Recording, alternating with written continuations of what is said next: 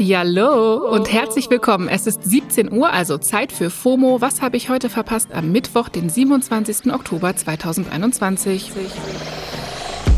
Mein Name ist Jasmin Polat und heute ist Bergfest. Und wenn alles klappt, ist Ende November auch Ende der epidemischen Notlage. Die Ampelparteien haben sich heute jedenfalls darauf geeinigt. Heute geht es um das Ende einer Ära im Bundestag, die Fortsetzung für einen Kinokracher und einen wichtigen Schritt im Profifußball.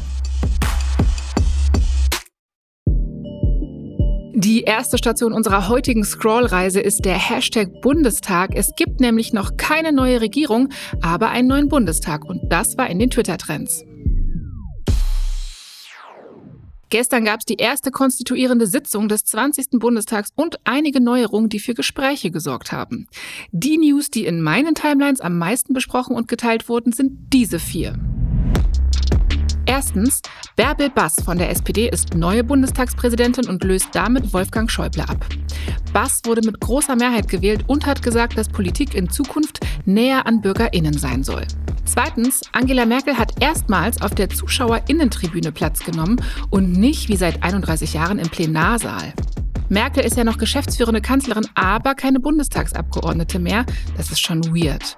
Das Foto, wie sie auf der Tribüne steht und grinsend runterschaut, während alle um sie herum applaudieren, wurde viel geteilt und geht sicher in die digitalen Geschichtsbücher ein.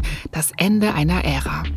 Drittens, auf einer anderen Tribüne saßen die Abgeordneten, die sich nicht an die 3G-Regeln halten wollten, die im Plenarsaal ja gelten. Das waren rund 20 Abgeordnete der AfD.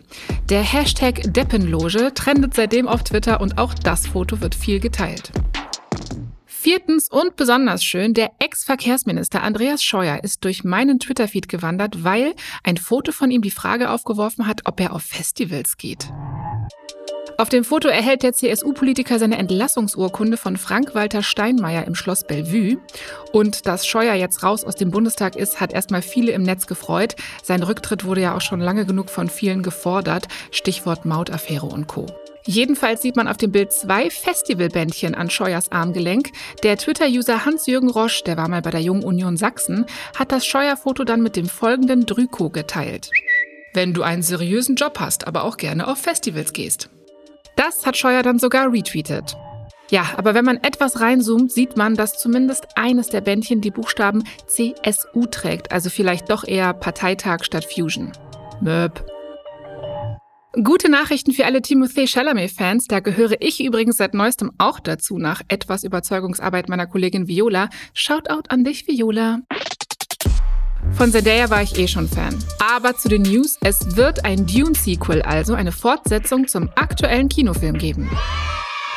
Die Filmproduktionsfirma Legendary Entertainment hat das gestern auf Twitter bestätigt. Dune läuft ja gerade in allen Kinos rauf und runter und spielt Millionen ein. Und darin spielt Chalamet die Figur Paul Atreides und Zendaya hat die Rolle der Chani. Die beiden sind aber nicht nur in Dune gut, sondern auch in der gesamten Pressetour zum Film. Also auf jeden Fall werden gerade Ausschnitte von allen möglichen Interviews mit den beiden in all meinen Timelines geteilt, einfach weil sie so lustig und charmant sind. Also, Liebe geht raus an Zendaya und Timothy. Ruft doch mal an, wenn ihr was machen wollt oder so. Wir kommen zum letzten Thema für heute, das extrem viel geteilt wurde. Josh Cavallo ist 21 Jahre alt, Australier und Profifußballer beim Adelaide United in der A-League. Außerdem ist Cavallo homosexuell, wie er jetzt mitgeteilt hat. Auf Instagram hat sein Verein ein Videostatement von ihm gepostet. Darin sagt Cavallo: I'm tired trying to perform at the best of your ability and to live this double life. Er möchte zeigen, dass es okay ist, schwul und Profifußballspieler zu sein. Da denkt man dann erstmal, ja klar, also wow, wieso auch nicht, ne? Aber Cavallo ist momentan der weltweit einzige männliche, derzeit aktive, also spielende Profifußballer, der seine Homosexualität öffentlich gemacht hat. Das hat mich wirklich sprachlos gemacht, muss ich sagen. Zum Glück kann ich einen Experten kontaktieren zum Thema. Sportjournalist Gunnar Schulte ist gerade beim Fußballmagazin Elf Freunde und hat sogar seine Bachelorarbeit zum medialen Umgang mit Homosexualität im Profisport geschrieben. Gunnar, was sagst du zu der Cavallo News? Man muss sagen, dass der Schritt von Josh Cavallo auf jeden Fall Respekt verdient, denn viele Vorbilder hat er nicht. Es gab meines Wissens nach vorher drei Profispieler, die sich überhaupt für ein Coming-out entschieden haben während ihrer aktiven Karriere. Es liegt ganz einfach daran, dass bis in die heutige Zeit immer noch ein sehr heteronormatives Männerbild vorherrscht im Fußball.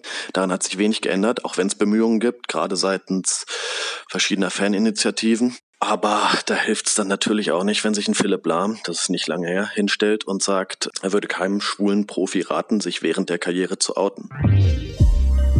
Ja, Elf Freunde hat im Februar übrigens eine bislang einzigartige Aktion unter dem Hashtag Ihr könnt auf uns zählen gestartet.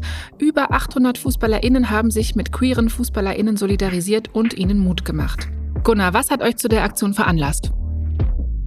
Also die Ihr könnt auf uns zählen Aktion, die ähm, fußte genau auf diesem Spannungsfeld. Also wir haben Fußball einmal als ja so dominanten, dauerpräsenten Part in der Gesellschaft und andererseits wirkt es oder wird es rübergebracht, als ähm, existiere da einfach keine Homosexualität, was einfach Quatsch ist, aber es muss ja Gründe geben, dass das so ist. Und da spielt sicherlich die Erwartung eine Rolle, der Druck eine Rolle. Und uns war es einfach wichtig, den Betroffenen zu zeigen, von uns gibt es nichts zu befürchten. Danke, Gunnar. Auf uns könnt ihr auch zählen. Das war's für heute mit FOMO. Wir hören uns morgen wieder hier auf Spotify. FOMO ist eine Produktion von Spotify Studios in Zusammenarbeit mit ACB Stories.